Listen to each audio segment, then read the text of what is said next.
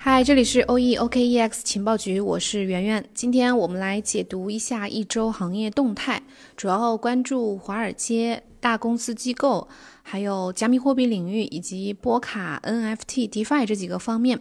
首先看一下大机构和公司的这个动态。第一个消息呢是，呃，三月十号的，根据灰度母公司的官方消息，灰度的母公司数字货币集团，也就是 DCG，计划购买价值高达二点五亿美元的 GBTC，就是比特币信托基金灰度的。根据管理层的判断呢，他们应该是动用手头的现金去购买这个 GBTC。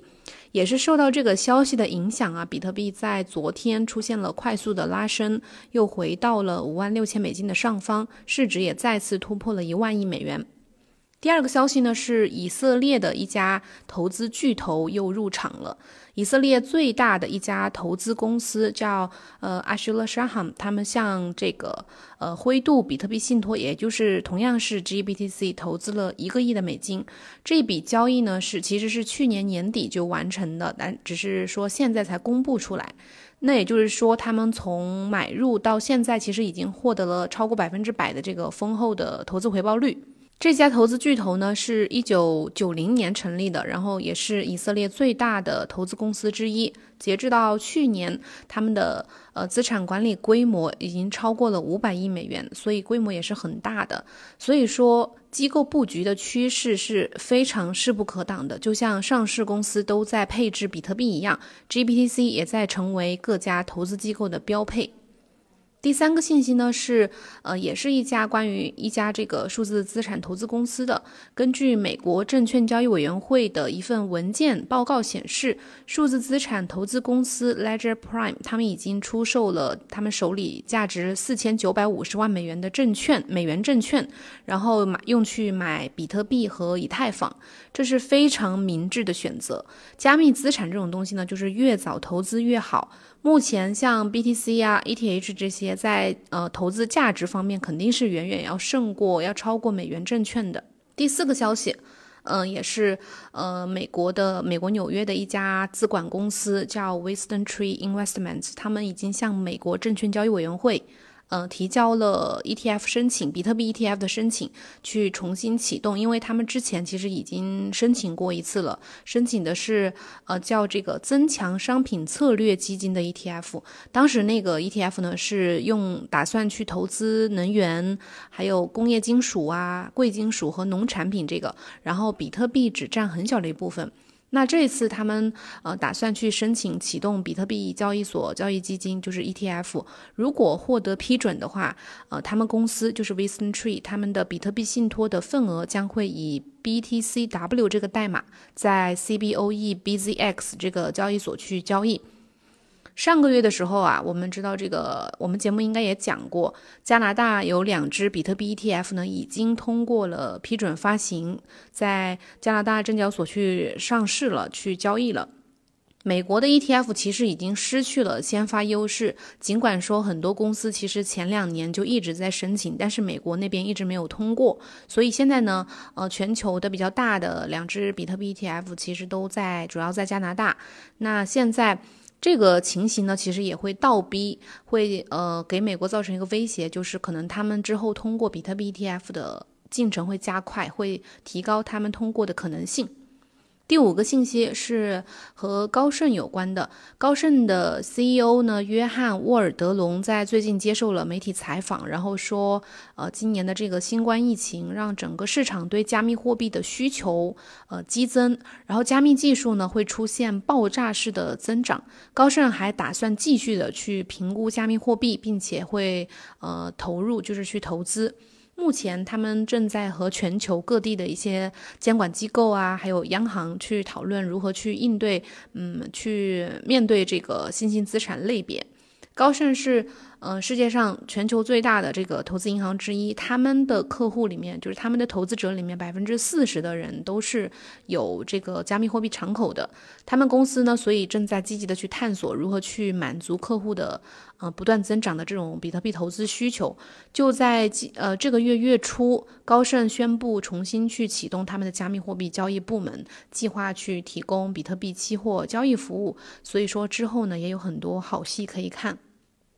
第六个信息呢，就是关于这个呃整个市场全局的一个信息，就是上周呢，因为比特币市场一直在横盘震荡，然后投资者对加密货币基金的投入呢有有所减少。根据 CoinShares 的数据，上周加密资产资金的呃基金的这个流入量呃已经降到了今年年初以来的最低水平。截至到三月五号的一周这里面。流入量呢下降到了一点零八亿美元，差不多是一月初以来的最低水平。呃，前前一周就是上一周好像是差不多四亿美元。买涨不买跌这条铁律呢，其实是适合任何型号、任何类型的投资者的，所以这个数据其实也是很关键的。第二个模块，我们讲一下加密货币市场。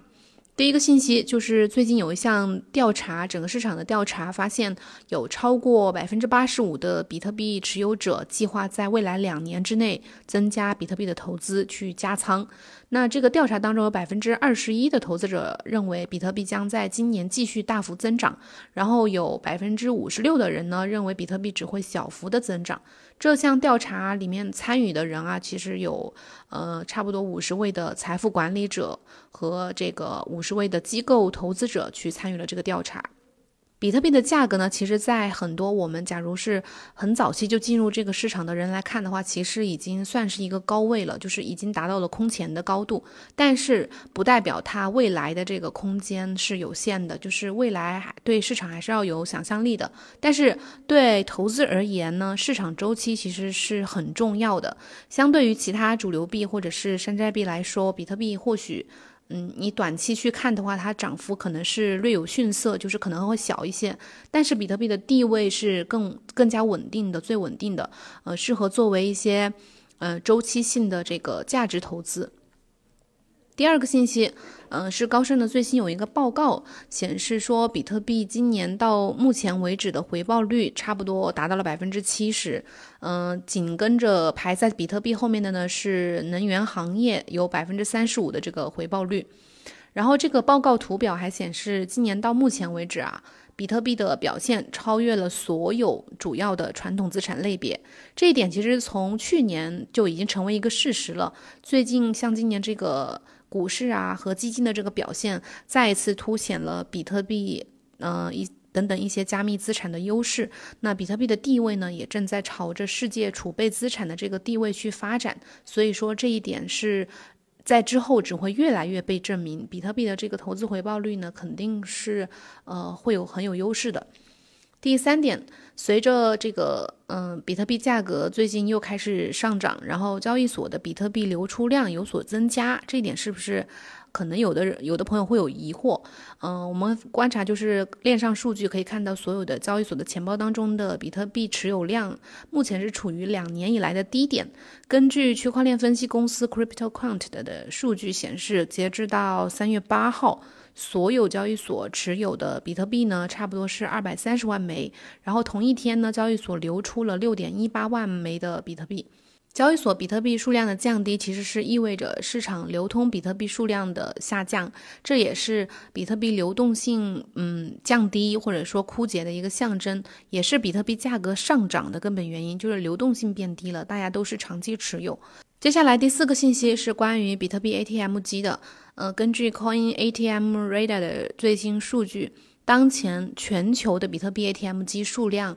呃，已经达到了一万六千八百三十五台。呃，其中在美国，比特币的 ATM 数量，ATM 机的数量，从今年，呃，从去年的三月到，呃，现在，也就是差不多这一年的时间，增长了百分之一百七十七，从四千九百多台，不到五千台，增加到了一万三千六百多台。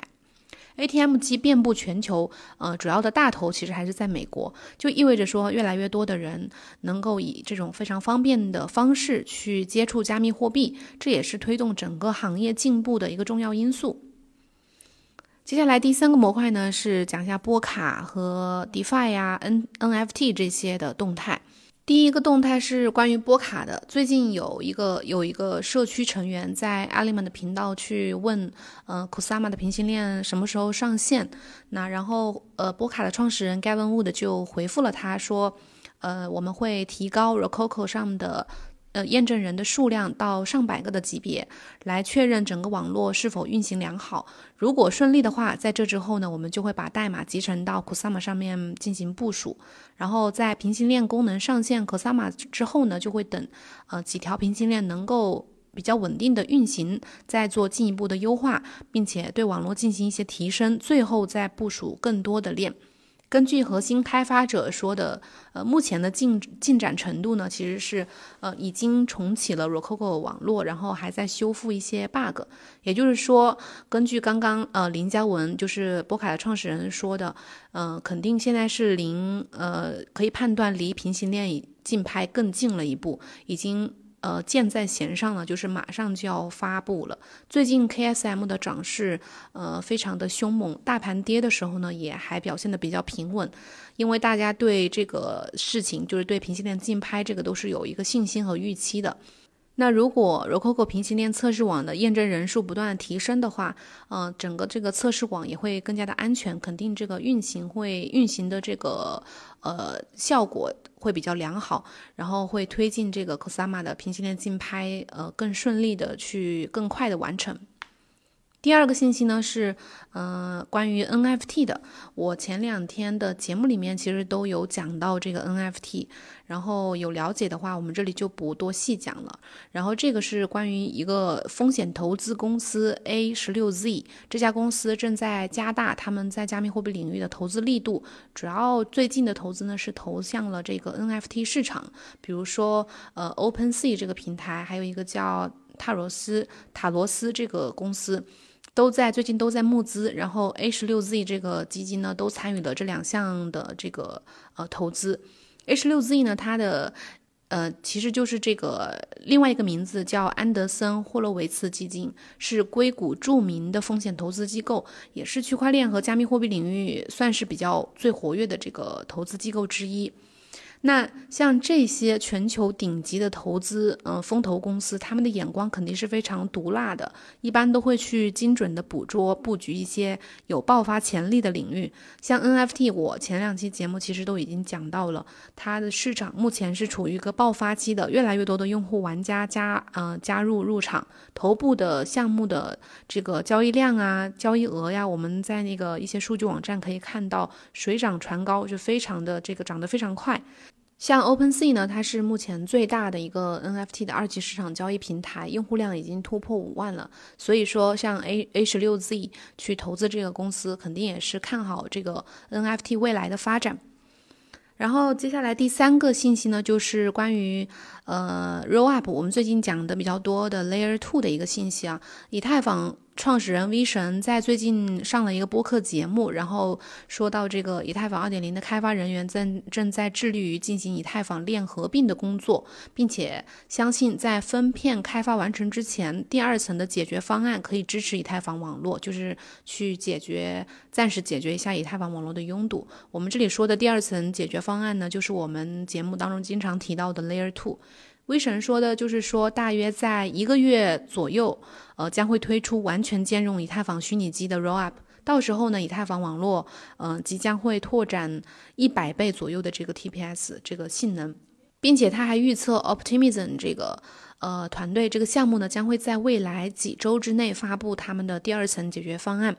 真正的以太坊 Layer Two 即将登场，以太坊网络 TPS 将会大幅的提升，那么现在束缚以太坊性能问题就会被得到彻底的解决。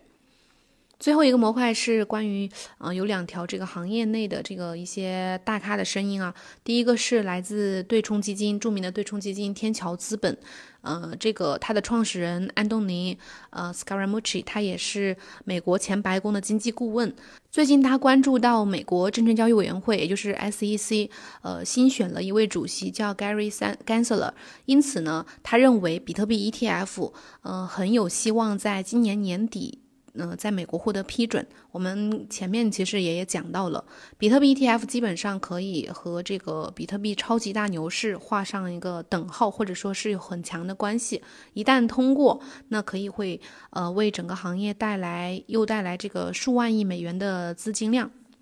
第二个信息呢是关于呃 FT Seven Ventures FD Seven Ventures 这家公司它的执行合伙人呃最近发表的一个观点，说比特币的市值呢将会在几年之内达到十万亿美元。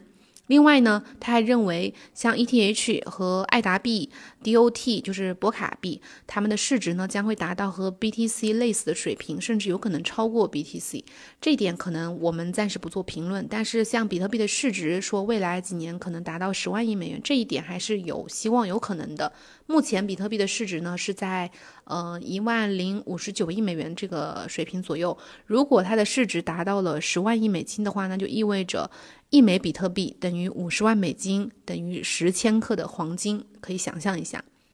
最后一个信息。嗯，一个观点是彭博社的策略师叫麦克麦格隆，他在呃三月八号的时候发了一个推特，说黄金在珠宝和货币收藏当中是始终占有一席之地的。但是大多数的指标其实都表明，比特币的步伐在不断的加快，呃，会取代金属、取代黄金，成为投资者投资组合当中的价值存储方式。比特币等于数字黄金，一旦这个概念流行开来的话。那么，一枚比特币等于二十万美金，也将会成为一个常态。